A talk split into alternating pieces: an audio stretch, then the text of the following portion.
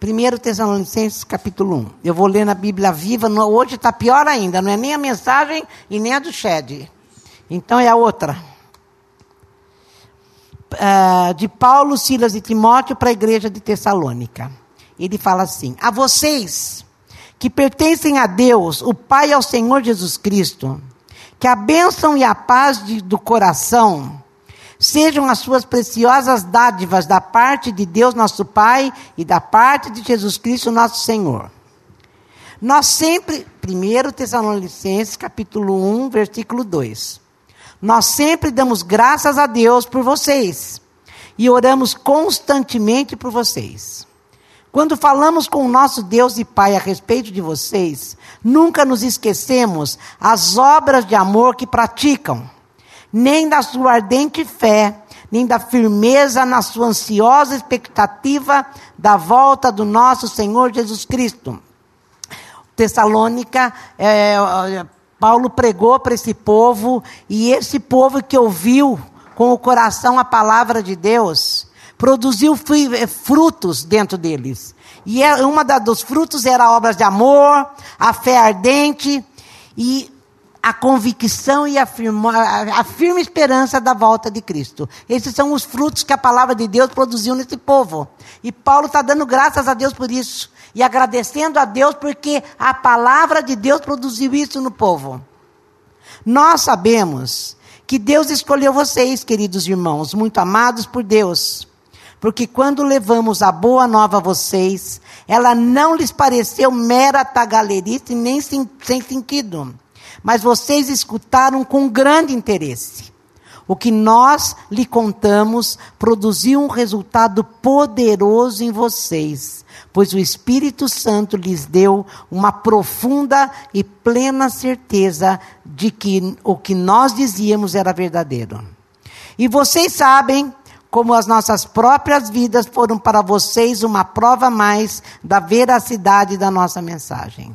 E assim, vocês se tornaram seguidores nossos e do Senhor. Por, de novo, porque vocês receberam nossas mensagens com alegria que vem do Espírito Santo, apesar das provações e tristeza que isso lhes acarretou. Dessa forma, vocês mesmos se tornaram um exemplo para todos os cristãos da Macedônia e da Caia. E agora a palavra do Senhor se espalhou de vocês aos outros por toda parte, e não somente aqueles da Macedônia e da Caia. Pois a qualquer lugar que vamos, encontramos gente que nos fala da extraordinária fé que vocês têm em Deus. Nesse, não necessitamos contar a eles sobre a nossa fé, essa fé. Porque eles é que estão sempre nos falando da excelente acolhida que vocês nos deram e como voltaram dos seus ídolos para Deus, de tal maneira que agora só o Deus vivo e o verdadeiro é o Senhor de vocês. E contam como vocês estão esperando com ansiedade o Filho de Deus voltar do céu, Jesus aquele que trouxe de volta a vida. E Ele é o único que nos pode salvar da fé terrível ira de Deus contra o pecado. Ele está dizendo, gente, que ele pregou para esse povo sem enfeite, sem mágica. Ele apenas falou a palavra de Deus. E está afirmando que a palavra de Deus transformou a vida desse povo. Eles se converteram e começaram a produzir frutos. Fé, amor, paciência na, na, expectativa da volta de Cristo. E a vida deles foi mudando em torno disso. Eles fizeram disso uma prioridade. E essa vida que eles estavam levando agora começou a transformar, como ele falou, na Macedônia e na Caia já ouviam falar desse povo. O que é que os teus vizinhos, o que é que o teu povo, o que é que teus amigos estão falando da tua fé? Quando você faz delas prioridade, como eles fizeram, e dá respostas para isso, para a palavra de Deus, o que ela provoca em você, e você mostra com a tua vida, não, fica, não precisa ficar falando. É só a tua vida já vai mostrar. O que é que acontece com o povo em torno de você? É disso aqui que ele está falando. Eu não preciso falar muito, eu só tenho que viver. E olha, duas nações em volta, a Caia, Macedônia, e ali começou aquele burburinho, gente, olha aquele povo, o que, que aconteceu com ele? Eles ouviram a palavra de Paulo, e porque ouviram a palavra de Paulo, transformou a vida de cada um. Eu também quero ouvir a palavra de Paulo, eu também quero ouvir isso que muda a nossa vida. Deu para entender aonde nós queremos chegar? É disso que ele está falando. Eles fizeram da palavra de Deus a vida. E essa, gente, saber disso é o segredo para se viver firme no mundo hostil, no mundo de caos, no mundo onde as coisas estão caindo. Você tem a sua vida firmada na esperança, no amor, na fé. As pessoas olham para você e falam, mas não é possível, o mundo está caindo, olha a maldade que está aí, você sempre tem a, o bem em contrapartida, o antídoto contra o mal o ódio, mas você tem o amor como antídoto contra o ódio. Começam a olhar para você e ver fé em você numa coisa que parece loucura, esperando um Deus que um dia visitou a terra para salvar o mundo. E vem perguntar para você qual é a razão da esperança que move a tua vida. E Paulo mesmo fala lá em Coríntios que se a fé que eu tenho se envolve só para as coisas dessa vida, ai, Deus é tão bom, teve só no meu casamento. Deus é tão bom que eu pedi tanto isso para Deus e Deus fez. Deus é tão bom que as minhas expectativas todas foram atendidas. Se a minha fé servir só para isso, diz Paulo, eu sou a mais infeliz das criaturas.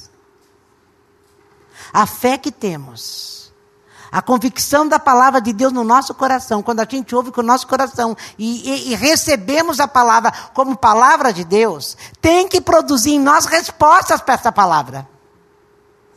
E é essas respostas que ele está falando. Mas olha o capítulo 2, eu não parei aí não. Gente, essa, ele está falando ainda no 1, vocês viram? Eles largaram seus ídolos para Deus que agora só Deus vive verdadeiro é o Senhor de vocês. A fé que age, ela deixa os ídolos. Ela deixa os ídolos, deixa o eu.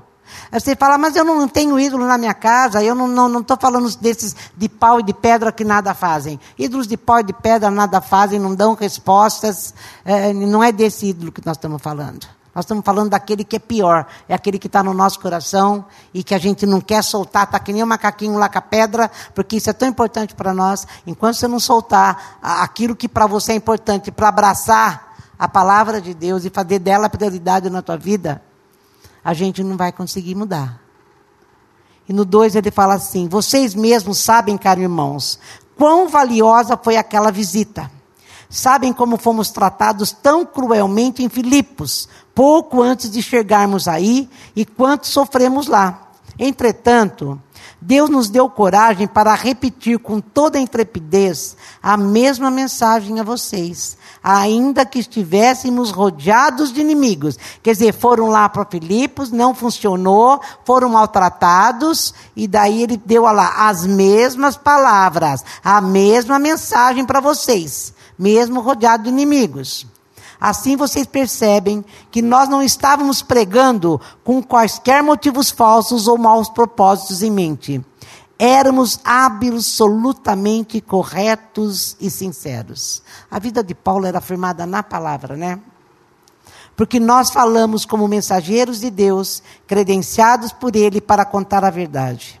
Não mudamos nenhuma vírgula da sua mensagem para acomodá-la ao gosto daqueles que a ouvem, porque servimos exclusivamente a Deus, aquele que sonda os pensamentos mais profundos dos nossos corações.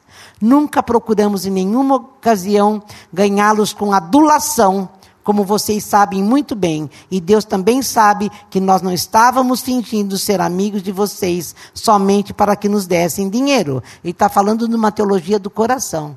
Eu estou falando de algo que Deus é e não só para agradar vocês, passar a mão na cabeça e falar, não, vai assim mesmo que está tudo certo. Semana passada, no culto de segunda-feira, foi muito significativo isso. Chegou um moço lá, um advogado, e da, durante o louvor ele erguia os braços, que chorava, chorava, chorava. Quando terminou o culto, e ele veio, nós falávamos sobre cegueira.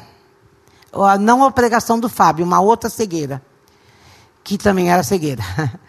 E quando terminou o culto, ele veio pedir oração. E eu disse, falei, olha, ele falou, não deu, eu preciso do milagre, eu preciso que ele caiu de moto, o braço estava sem movimento. Ele falou, eu vim aqui para buscar isso. Falei, mas se você não começar a enxergar primeiro o que Deus é, e aqui, o teu braço não vai ser curado. Então vai no centro espírita, toma um passe, que lá pode funcionar. Mas no evangelho não é assim.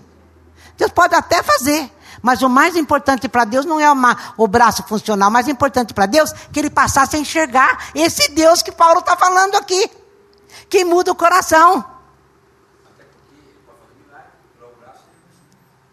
Não é? Nunca mais eu ia ver esse moço na vida. Eu espero que ele vá amanhã, vamos ver. Com braço ou sem braço, que ele vá. É? É, pois é, não enxerga Deus. Que olha, e muita gente faz isso. Eu estava lendo a história de Jericó hoje. É, porque, como eu falei, eu cheguei às duas e eu fiquei pensando no que eu ia pregar. E a história de Jericó, quando eles ficam dando voltas lá na muralha de Jericó para mandar ela cair, tem um teólogo que fala que eles ficaram achando que as muralhas caíram porque eles cantaram direito, porque eles tocaram a buzina, porque eles tocaram a harpa, porque eles tocaram aquilo lá, e logo foram para Ai, lá eles pecaram e lá perderam a batalha para um pinguinho de gente quando tinha ganho Jericó com muita gente. É o que o Carlos falou. Às vezes, a gente começa a achar que nós é que conseguimos. Nós é que fizemos. Então é a mesma história de ontem. Não adianta sair o sol e eu achar que Deus é bom porque o sol nasceu, ou então porque meu braço foi curado. Eu preciso estar disposta a entregar meu coração e experimentar isso que Paulo está falando. Mas para isso eu tenho que ter a palavra no meu coração. Eu tenho que ter um encontro pessoal com Ele. E para ter um encontro pessoal com Ele, nós temos que escutar isso aqui. Isso aqui não, nem sempre dá ibope. Escutar que, eu, que Deus pode fazer ou não fazer, não dá ibope. Porque o ibope é, não, Deus vai fazer. Então você vem sete semanas, vem nove, vem quantas vezes você quiser, fazer a novena, ou não sei quantas, ou então você dá tanto que os braços vai consertar. É mais fácil escutar isso. Mas não é verdade, é o que Paulo está falando. Eu não vou adular você, eu não vou falar para você uma coisa que Deus não está falando e tem que produzir em nós o que Paulo está falando. Quanto a louvor, nunca pedimos de vocês, quer dizer, não quero que ache que eu sou bom, ele está falando. Nunca pedimos nem de vocês e nem de ninguém mais. Embora, como apóstolos de Cristo, tivéssemos certamente direito a alguma honra da parte de vocês. Ele ensinava a teologia do coração, né? não da barganha. Faz isso que Deus dá isso. Faz aquilo outro que acontece isso. Não era assim. No entanto, entre vocês éramos tão amáveis como uma mãe que alimenta e cuida dos próprios filhos. Nós amamos vocês afetuosamente, tão afetuosamente que lhe demos não só a mensagem de Deus, mas também nossas próprias vidas. Vocês não se recordam, caros irmãos, como trabalhamos tão arduamente no meio de vocês? Noite e dia nos fatigamos, suamos, a fim de ganhar o suficiente para viver, de maneira que as nossas despesas não fossem uma carga para ninguém daí, enquanto pregávamos a boa nova de Deus entre vocês. Vocês próprios são nossas testemunhas, como Deus também é, de que temos sido puros, sinceros e repreensíveis perante cada um de vocês. Falamos com vocês como um pai aos próprios filhos. Não se lembram? Instando ou exortando uh, com vocês, incentivando-os e até exigindo que a vida diária de vocês não causasse contrariedade a Deus. Vou falar de novo isso. Falamos com vocês como pai aos próprios filhos. Não se lembram? Exortando com vocês incentivando-os, ou seja, encorajando-os, exigindo que a vida diária de vocês não causasse contrariedade a Deus, mas sim trouxesse alegria àquele que convidou vocês para o seu reino e para a sua glória. Viva o que Jesus prega. Viva, viva a vida de Jesus na tua vida. É isso que ele está falando. Traga alegria. E eu gosto, eu sempre falo isso, eu gosto daquela parábola que Jesus falou da figueira, que ele teve fome. E ele parou diante da figueira, a figueira estava cheia de folha, e falou: Vai ter figo aí. Não tinha. Ele falou: Vou amaldiçoar a figueira. E amaldiçoou a figueira porque não tinha aquilo que deveria ter. Já que tinha folha e era figueira, deveria ter fruto para poder matar a fome de Deus. Vocês concordam? E não deu. É a nosso respeito que ele está falando. Você prega tão bem, você fala tão bem, você fala que Deus é bom, parou a chuva e veio o sol. Você fala, Deus curou meu braço, mas aí eu vou andar com você e você é terrível. Jesus vem e fala, eu não estou feliz com isso. Com braço ou sem braço, com sol ou sem sol, a tua vida não mata a minha fome. O fruto que você dá amarga a minha boca. É dessas coisas que Paulo está falando. E volta a falar o que é prioridade na nossa vida. Qual é o alvo da tua vida? O propósito de Deus na nossa vida é estarmos preparados para esperá-lo a voltar. E quando ele voltar, ele quer ver a gente parecida com ele. Parecido com Jesus. Ele fala: Eu tenho fome de homens e mulheres que sejam semelhantes a mim. E vem nos buscar. E o que, que ele vai encontrar?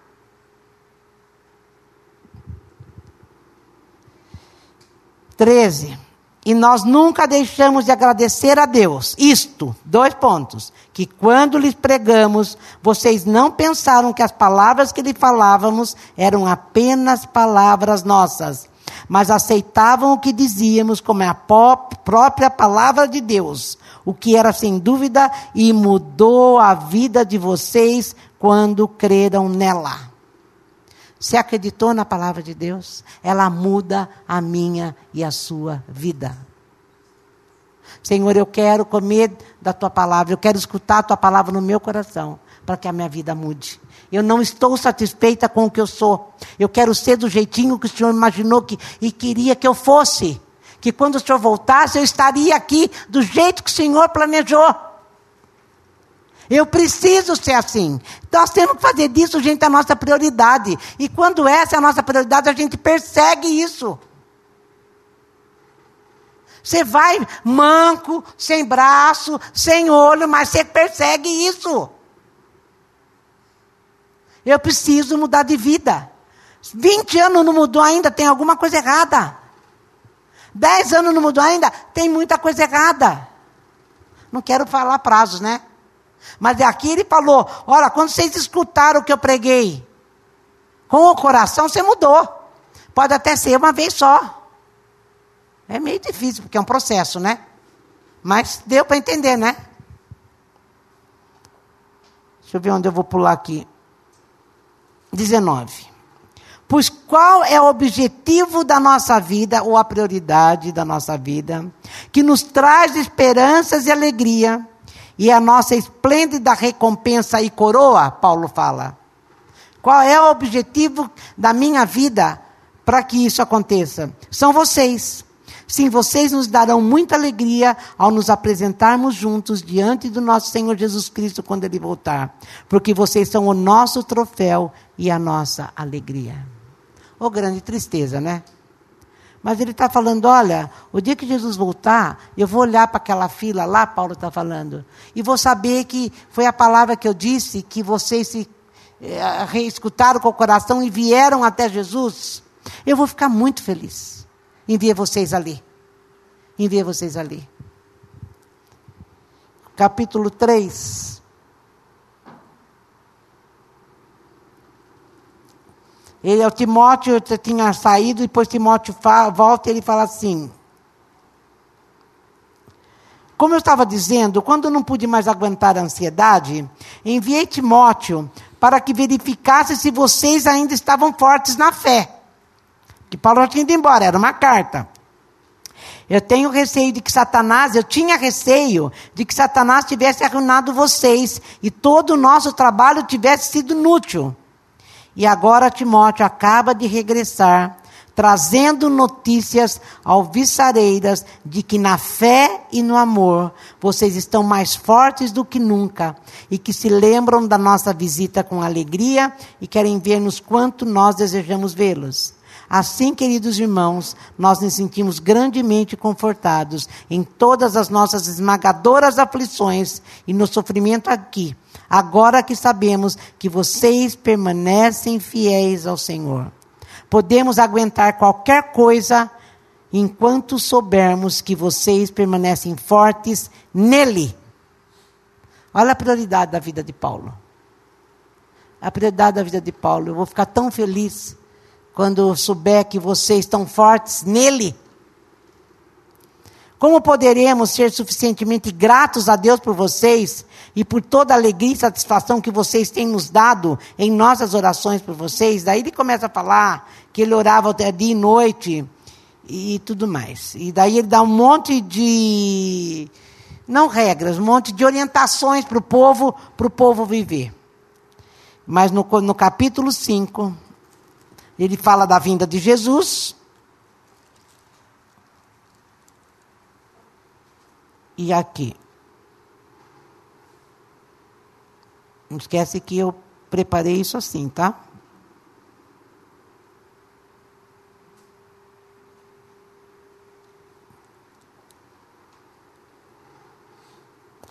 Porque Deus, não. Mas nós que vivemos na luz, conservemos-nos sóbrios, protegidos, com a coraça da fé e do amor, e usando o nosso capacete e a esperança feliz da salvação. Porque Deus não nos escolheu para derramar a sua ira sobre nós, mas para nos salvar por meio do nosso Senhor Jesus Cristo. Ele morreu por nós, para que possamos viver com Ele para sempre estejamos vivos ou mortos na hora da sua volta. Portanto, anime-se uns aos outros, edifiquem-se uns aos outros, tal como já estão fazendo. Queridos irmãos, honrem aos oficiais da sua igreja, que trabalham incansavelmente entre vocês e os advertem quanto tudo que está errado. Tenham grande consideração por eles, é por mim, tá? Dê-lhes o seu amor de todo o coração, porque eles estão se desgastando para ajudar vocês. E lembre-se, proibido desavenças entre vocês. Ele está falando, coloca pensamento certo na sua cabeça, começa a pensar certo. Caros irmãos, admoece aqueles que são preguiçosos, rebeldes, confortem-se aqueles que estão atemorizados, tenham carinhoso cuidado com aqueles que são fracos, tenham paciência uns com os outros, cuide de que ninguém retribua mal por mal, mas procure sempre fazer o bem uns aos outros e a todo mundo estejam sempre alegres, permaneçam sempre em oração, sejam sempre agradecidos, haja o que houver, porque essa é a vontade de Deus para com vocês que pertencem a Cristo Jesus. Não abafem o Espírito Santo, não zombem daqueles que profetizam, mas ponham à prova tudo o que for dito para terem a certeza de que é verdade. E se for, então aceitem. Afastem-se de toda espécie de mal, que o próprio Deus de paz faça vocês inteiramente puros e que o espírito, a alma e o corpo de vocês sejam conservados fortes e irrepreensíveis até aquele dia quando nosso Senhor Jesus Cristo voltar. Deus que nos chamou para se tornarem seus filhos, fará tudo isso por vocês, tal como prometeu. Queridos irmãos, orem por nós, cumprimentem em nome de Deus. Mas é impressionante o que ele fala. Nós temos que estar juntos, temos que ajudar um ao outro para viver a palavra de Deus. Você quer tá, dar certo na, na, na tua vida? Escuta a palavra de Deus com o coração. Você quer, eu não gosto de usar muito a palavra feliz, mas você quer ser feliz? Use a palavra de Deus com o coração. Você quer ser próspero, porque prosperidade não é dinheiro, é, é tudo junto. Você quer ser? Use a palavra de Deus com o coração sem enfeites. Mergulha na palavra, lê a palavra, come a palavra, para que você tenha uma vida de acordo com o que Cristo veio esperar que você vivesse nele. Ele morreu ali naquela cruz para que nós tivéssemos vida. Para que nós, ele nos ama demais para deixar a gente continuar a ser o que a gente é. Ele investiu a vida dele para transformar a nossa vida. E de que jeito eu estou vivendo? Do que, que é prioridade para mim ainda é ter braço que funciona, mesmo que eu continue cego? Porque, gente, os nossos olhos é só aquilo que faz a gente que chegar, porque a visão é na mente. Quando a gente fala de cegueira, eu estou falando, muda a tua mente. Pensa certo. Pensa de acordo com a palavra de Deus. Se você fizer isso, a tua vida vai dar certo. Pensa de acordo com a palavra de Deus. Mas é aquilo que a gente estava falando no começo a respeito de jovem pensar desse jeito. É muito difícil você ver jovem pensar desse jeito. Agora, quando você tem um encontro com essa palavra, como ele falou para o povo inteiro de Tessalônica, teve um encontro com a palavra no coração, vocês vão viver aquilo que Deus determinou que vocês vivessem. Eu fico pensando na vida de José. A vida de José, ele era jovem quando ele foi, começou a acontecer tudo as coisas na vida dele. Mas ele chegou, depois acho que de 17 anos, ou de 13 anos, a vida dele foi ser o governador do Egito, mas ele viveu o tempo todo sabendo que o que valia na vida dele era o propósito de Deus. A ponto de os irmãos chegarem para ele e falar: agora nosso pai morreu, você vai persi, agora você vai matar a gente porque a gente não foi bom para você. A gente que fez você ter essa vida horrível que você teve, mas essa vida horrível mudou a vida de José. José era um homem, era um menino mimado, era um menino que tinha todas as coisas porque o pai fazia tudo o que ele queria. Ele achava, se achava melhor do que os outros irmãos, ah, tanto que ele contava o sonho: todos vocês vão se prostrar diante de mim. Só que se prostra mesmo. Só que José era diferente do que aquele quando ele teve o sonho. Essa, essas dificuldades na vida de José, quando ele foi, todo mundo sabe da história, quando ele foi jogado no, na, naquele poço, quando ele foi ser preso lá no Egito, quando ele foi ser escravo lá no Egito, e depois ele chega no plano que Deus queria, que ele fosse mesmo segundo do Egito, ele era um outro homem. Ele já tinha reagido de um outro jeito. Ele já tinha entendido que era Deus o tempo todo. E quando os irmãos chegam então para ele e falam: agora você vai nos matar, porque oh, agora nosso pai morreu, nada mais segura que você venha se vingar do que nós fizemos. Ele disse: não. Eu só, ah, tudo aconteceu porque Deus queria que acontecesse, para que se cumprisse hoje o que está acontecendo. E porque José era o segundo do Egito, ele pôde alimentar Israel, que estava na época da fome. E ele não fez nada com os irmãos. Ou seja, tudo contribui para o bem dos Deus. Tudo contribui para o bem dos que amam Deus. Mas a gente perde o fogo rapidinho. Tudo porque o Lula foi solto, todo mundo está achando que o Brasil acabou. Gente, para com isso. Deus continua no trono. Deus continua no controle. Quem vai controlar é Deus, não é, não é fora da cadeia, dentro da cadeia, porque o que ele fazia dentro da cadeia é o que ele faz fora da cadeia. Besteira. Mas deu para entender? Eu tenho que olhar para a vida desse jeito. É Deus no controle. A minha prioridade é querer ser igual Jesus Cristo determinou que eu fosse, porque só assim eu vou abençoar o outro. Porque como ele fala lá em Tessalônica, e no capítulo, no, no segundo Tessalonicenses também, a gente não vive para nós, a Cintia ainda falou isso. Tudo tem a ver com ele, não conosco. A nossa vida tem a ver com ele, tem a ver com o próximo. Tem a ver com o próximo. Mas quando a coisa não vai do jeito que eu quero, eu me desespero. Eu começo a achar que é o fim. E daí eu choro. E daí eu me descabelo. E daí eu acho que é o fim da história. E daí eu acho que nada vai dar certo. E eu perco.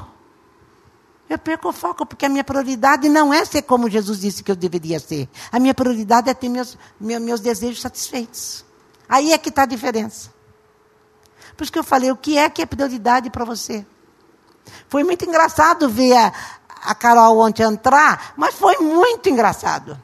Gente, ela não sei nem como ela não tropeçou, porque tinha pedra no caminho, a areia era fofa, que se afundava o pé na areia.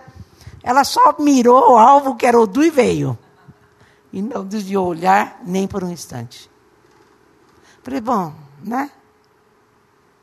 É disso que nós estamos falando.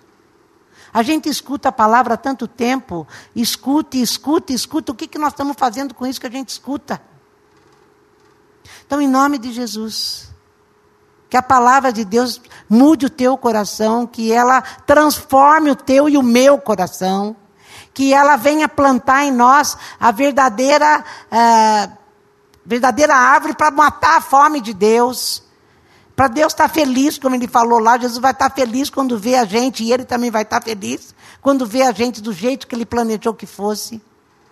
Porque senão, quando ele voltar, nós vamos estar como aquelas cinco virgens lá que não puseram óleo na, na lamparina. Tinha cinco com uh, cheio de óleo e cinco vazio. As cinco foram com o noivo. As outras cinco saíram pedindo pelo amor de Deus para ter óleo e não tinha mais óleo. Elas não puderam acompanhar o noivo. Um noivado que elas esperaram junto com as outras. Mas não vigiaram. Não puseram aí a tua prioridade. Deve ter se distraído com muitas coisas, né? Porque é, é, é, na época do noivado, até o casamento, distrai com a roupa, com o bordado do vestido, com o que vai comer na festa, como é que vai ser a história. É fácil, é fácil não vigiar. Daí Cristo vem e a gente fica com a lâmpada vazia, chorando o noivo que passou. Não é assim que eu quero estar e não é assim que eu quero que a igreja da fé cristã viva. Quero que nós que nos reunimos aqui, de domingo a domingo, tudo bem que tem muita falta, de domingo a domingo, esteja pronto para isso. Responder a Ele qual é a razão da esperança que te move. Amém? Vamos ficar em pé. Dona Lourdes, não.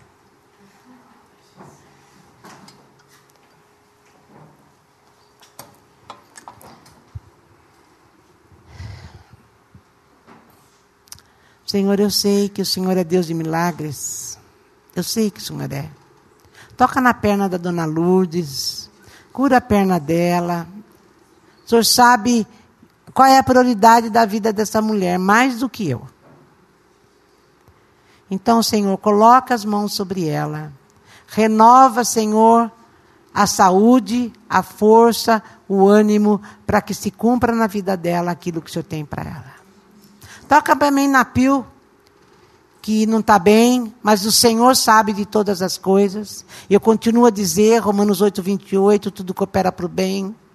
Mas toca na vida dela, dá saúde para Pio, em nome de Jesus. E para cada um de nós que estamos aqui, que possamos estar com alguma dificuldade, o Senhor possa nos tocar, o Senhor pode nos abraçar nessa tarde e fazer da gente não só espectadores do seu reino, mas aqueles que vivem no seu reino e para o seu reino, com saúde, com paz, com alegria, visando a vida sempre do outro e visando o teu reino. Eu vou viver do jeito que Cristo vive, disse que eu deveria viver, para que muitos em minha volta, talvez maior até do que a Macedônia e a Caia, possam ouvir falar da minha fé e ouvindo falar da minha fé, queiram o mesmo Deus que eu sirvo e o mesmo Deus que eu tenho como Pai. Senhor, uma fé de esperança, de amor, uma fé que age, uma fé operosa, não uma fé que fica só na expectativa. Faz isso com a gente.